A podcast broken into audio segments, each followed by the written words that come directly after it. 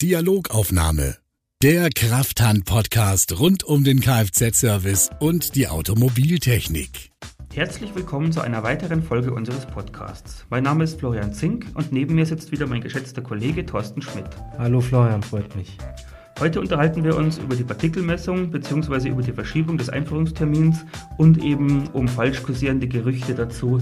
Ja, es ähm, gibt schon wieder einige Fehlinformationen, die da kursieren.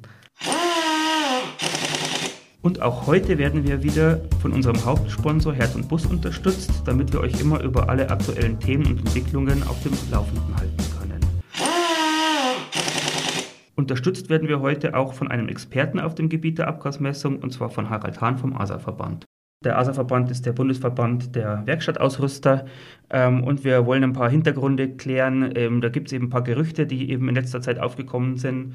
Ähm, da sich ja die äh, Partikelzählung, die Messung der Partikel eben verschoben hat, geplant war ja bekanntlich ausgesetzt, ausgesetzt genau.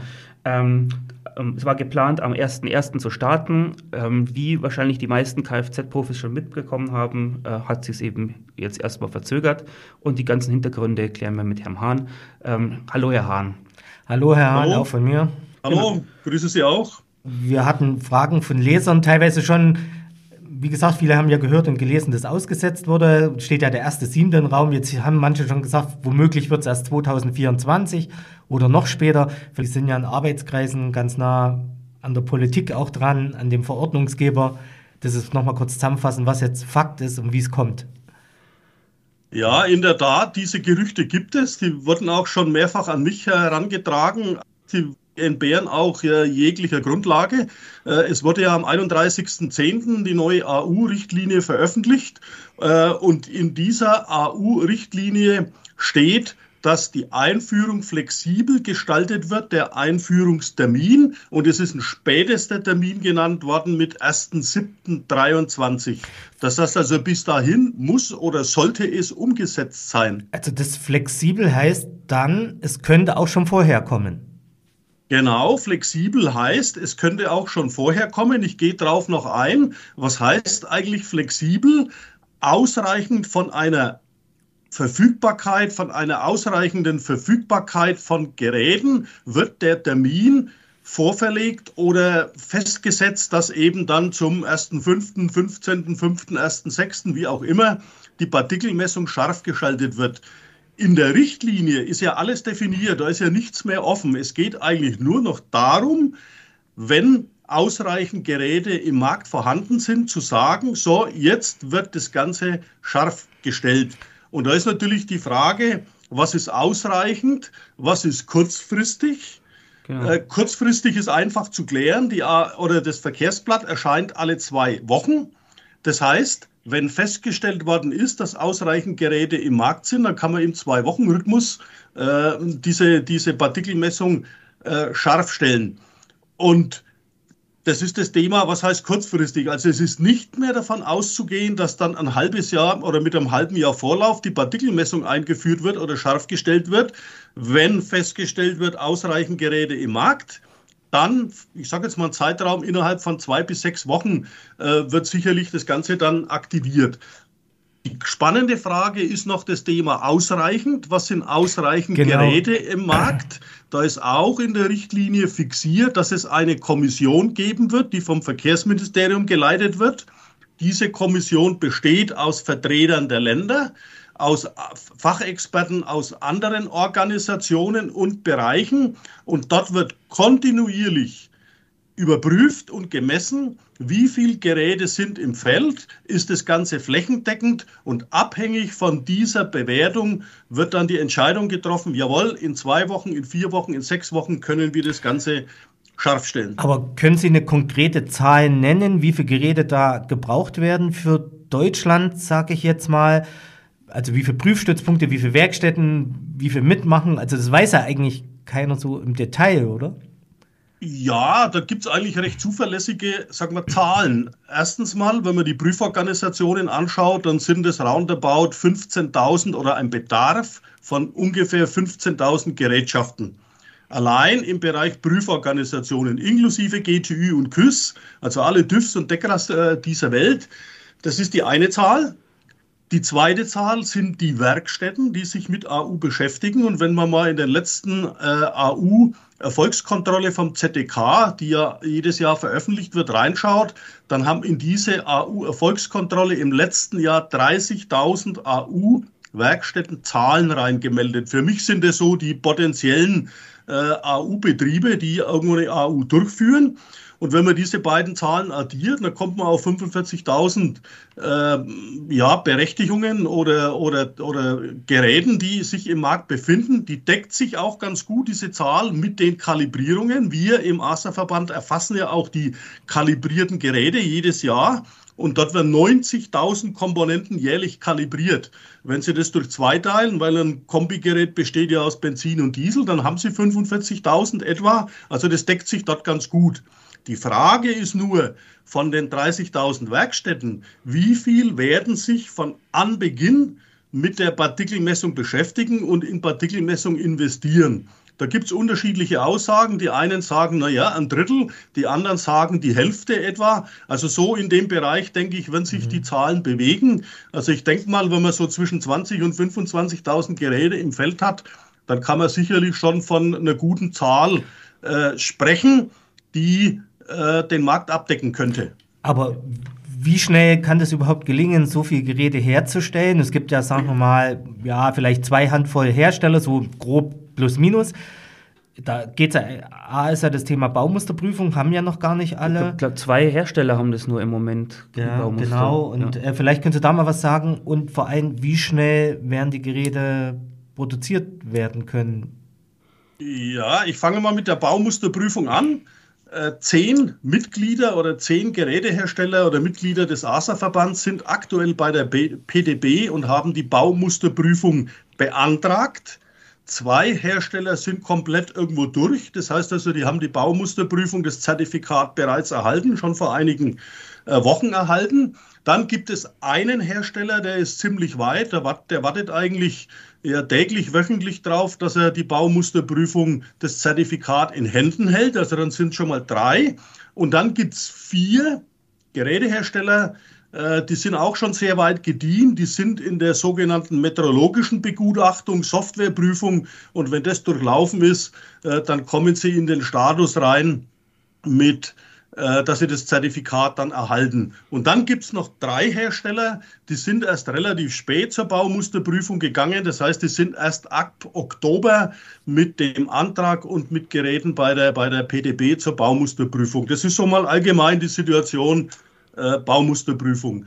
Dann zu den Stückzahlen.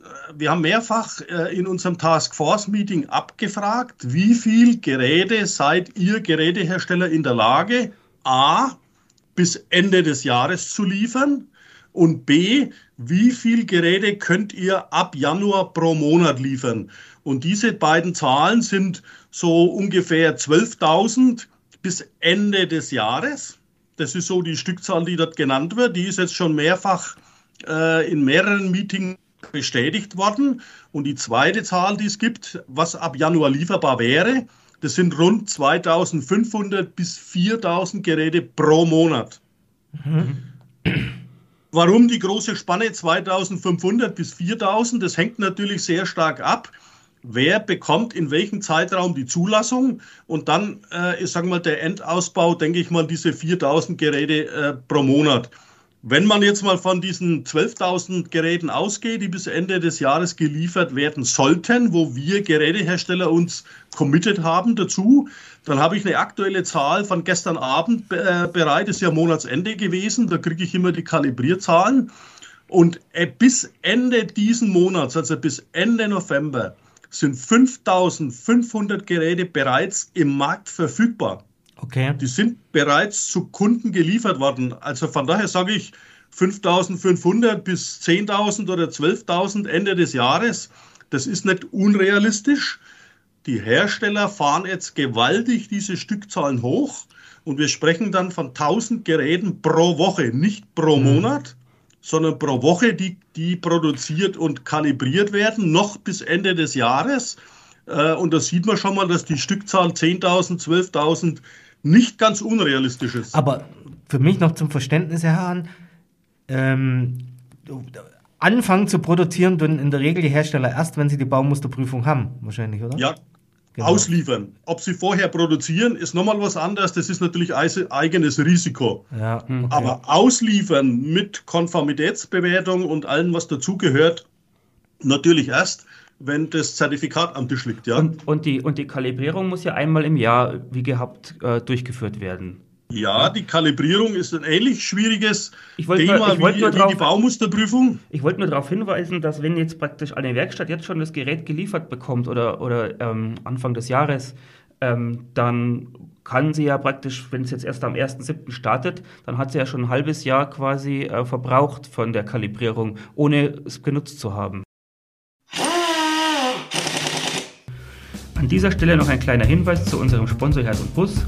Herd und Bus ist mit seinen L-Parts und Jakob-Parts-Sortiment Spezialist für Fahrzeugelektronik und Ersatzteile für asiatische Fahrzeuge.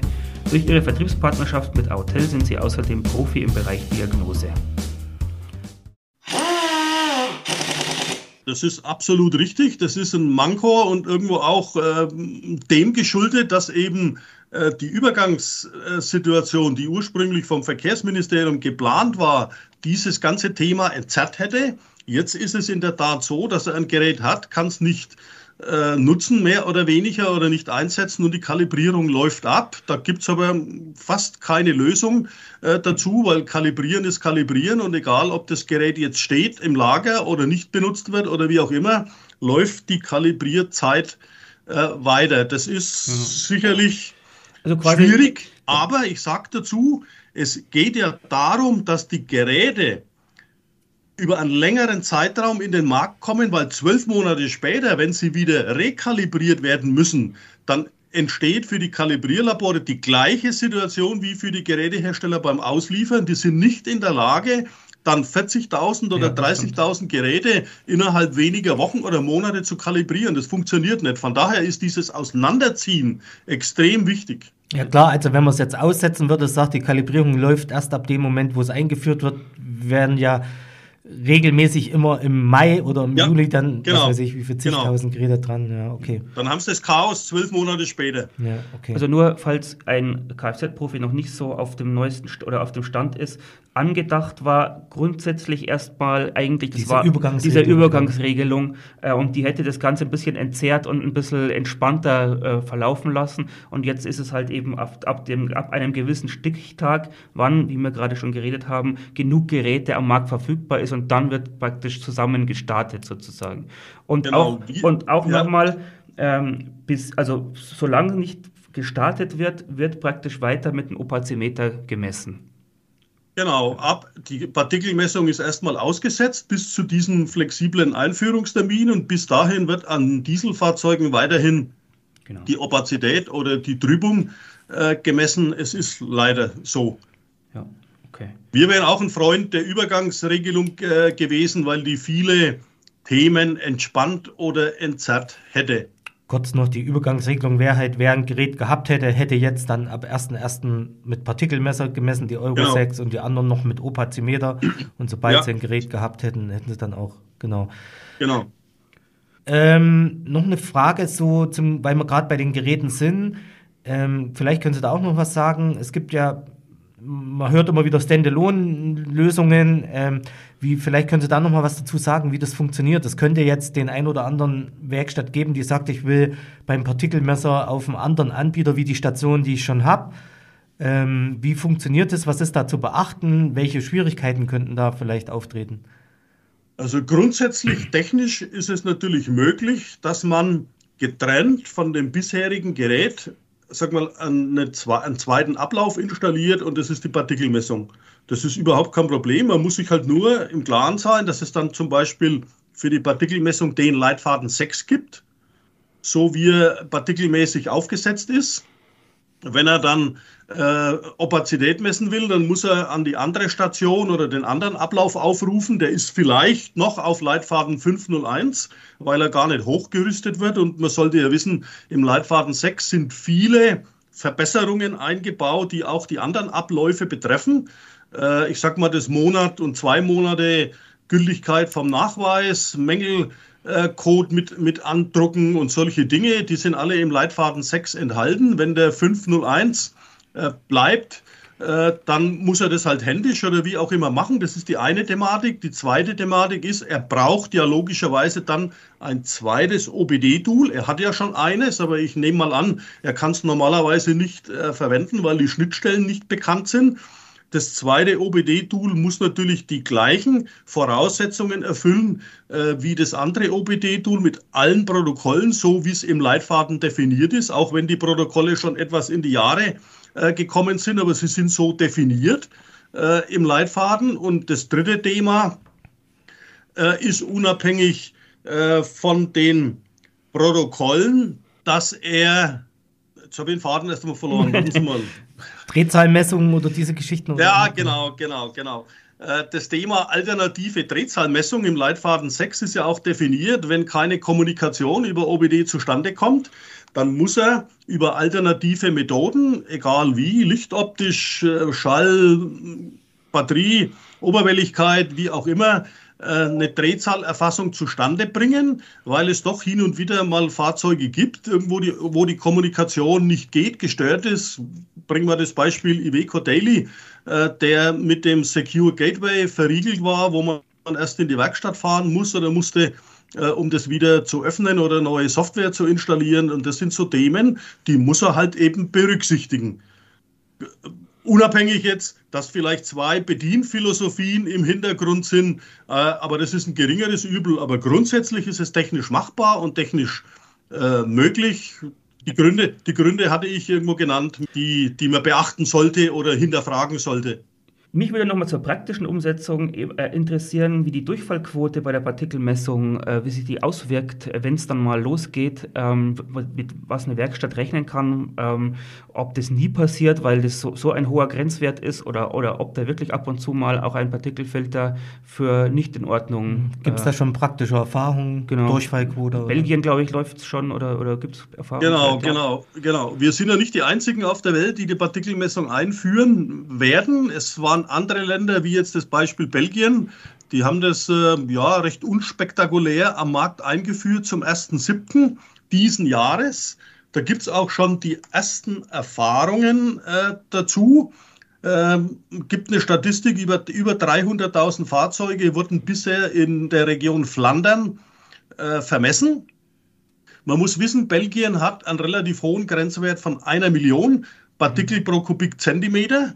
Die machen aber auch bereits eine Warnung, wenn er 250.000 überschritten hat, dann kriegt der Halter eine Warnung und sagt dazu, irgendwas stimmt mit einem Auto nicht, aber durchgefallen ist er erst bei einer Million. Das ist das eine. Wir Nein, haben in Deutschland genau. 250.000 äh, Partikel pro Kubikzentimeter als Grenzwert festgelegt.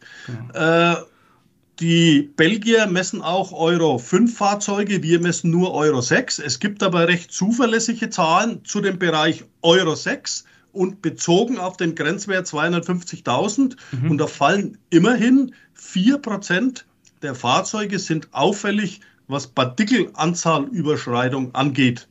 Äh, ist schon eine recht interessante Zahl, wenn Sie jetzt das auf Deutschland beziehen würden, bei 6 Millionen äh, Euro 6 Fahrzeugen, dann würden 250.000 Fahrzeuge möglicherweise, wenn die gleiche Ausfallrate zugrunde gelegt wird, auffällig sein. Ja. Man, das ist nicht unerheblich. Nicht unerheblich ja, ja. Okay. Also und interessant ist auch noch, die Fehlerlampe Lampe. im Armaturenbrett ist nur bei 0,3 Prozent der Fahrzeuge an. Okay. Das heißt also, es ist ein relativ effektives Verfahren, das wir da haben mit der Partikelmessung. Äh, und es verdeutlicht nochmal ganz, ganz klar, was wir schon immer als Aussage getätigt hatten, dass OBD die Endrohrprüfung nicht ersetzen kann. Das wird, denke ich, durch diese realen Messungen deutlich hinterlegt. Also wenn das so kommt, dann können sich Partikelfilterreiniger oder auch Anbieter von Partikelfiltern wird die Nachfrage ja, wahrscheinlich ansteigen. Ja, ja, das treibt sicherlich irgendwo in der Werkstatt das eine oder andere Geschäft äh, an, gehe ich mal davon aus, ja, wenn die, wenn die Ausfallquoten so sich zeigen. Ähm, angenommen, es kommt die die Prüfung von Otto-Partikelfiltern, die ja, sag mal, auch in neuen Benzinern drin sind. Sie ist, glaube ich, auch schon erwähnt. Und werden die Geräte, Geräte dann auch dafür geeignet? Können, wie wird es auch mit Messablauf? Können Sie da vielleicht noch was dazu sagen? Also in der jetzigen AU-Richtlinie ist bereits im Vorspann in der Präambel ein Hinweis drin, dass, äh, sag mal, im Rahmen der nächsten Jahre äh, die Anwendung des Dieselverfahrens, Messung der Partikel bei Diesel, auch bei Benzinfahrzeugen untersucht werden soll. Also von daher gibt es schon irgendwo einen gesetzlichen Hinweis oder eine gesetzliche Grundlage. Es gibt eine Studie äh, von der BAST, die vom TÜV Rheinland durchgeführt wurde zu dem Thema Partikelmessung an Benzinfahrzeugen. Dort stellt sich raus, dass das Verfahren Leerlauf oder Partikel im Leerlauf zu messen beim Benzinfahrzeug nicht funktioniert oder funktionieren wird. Warum? Ein Benziner stößt, ganz grob gesagt, Faktor 10 bis 100 weniger Partikel aus. Also die Konzentration, die Rohkonzentration ist um den Faktor 10 bis 100 geringer. Erstens. Äh, zweitens. Ist das auch im Leerlauf dann oder wie muss man das sehen? Die, genau, das ist jetzt die, das, das zweitens. Nur in einem bestimmten Lastbereich werden überhaupt Partikel erzeugt oder produziert. Das heißt, wir müssen uns ganz einfach eine andere Prozedur überlegen. Das wird sicherlich der Haupt, das Hauptanliegen oder der Hauptteil in dieser Untersuchung sein. Ich gehe mal davon aus, dass die Geräte so wie sie heute beim Diesel eingesetzt werden, ver verfügbar sind und genutzt werden können. Es könnte nur sein, dass aufgrund des hohen Wasser- oder Feuchtigkeitsaufkommen äh, vielleicht noch die eine oder andere Modifikation hinsichtlich Wasserabscheidung, Heizung äh, oder sonstigen Dingen notwendig sein wird. Aber ganz grundsätzlich, äh, wenn, man, wenn man mal von dem Feuchtigkeitsthema absieht, äh, kann der Zähler natürlich auch, äh, sag mal, Partikel zählen, überhaupt keine Frage. Mhm. Wenn ich Sie jetzt frage, würden Sie sich aus dem Fenster lehnen und eine Aussage machen, bis wann die Otto-Partikelzählung kommen würde? Naja, irgendwo, das wird, das wird natürlich nicht irgendwo in den nächsten zwölf Monaten irgendwo sein, sondern ich denke, da werden schon irgendwo ein paar Jahre irgendwo ins Land ziehen. Äh, aber so ein Zeitraum, äh, es ist ja so eine Revisionsklausel in der AU-Richtlinie, da spricht man von drei Jahren, dass das Verfahren überprüft werden soll. Und ich denke, in diesen drei Jahren soll auch das Thema äh, Ottomotor, sag mal, angegriffen werden. Also unter drei Jahren, denke ich mal, wird dort wenig, wenig passieren können. Okay, schönes Schlusswort. Ich genau. wäre durch. Florian, du noch Fragen? Ich habe auch keine Fragen mehr. Vielen Dank. Vielen Dank, Herr Hahn. Bedanke mich auch für das Interview. Dann bis zum nächsten Mal. Bis, bis zum, nächsten Mal, ja. Bis zum nächsten Danke. Mal. Ja, servus. Servus.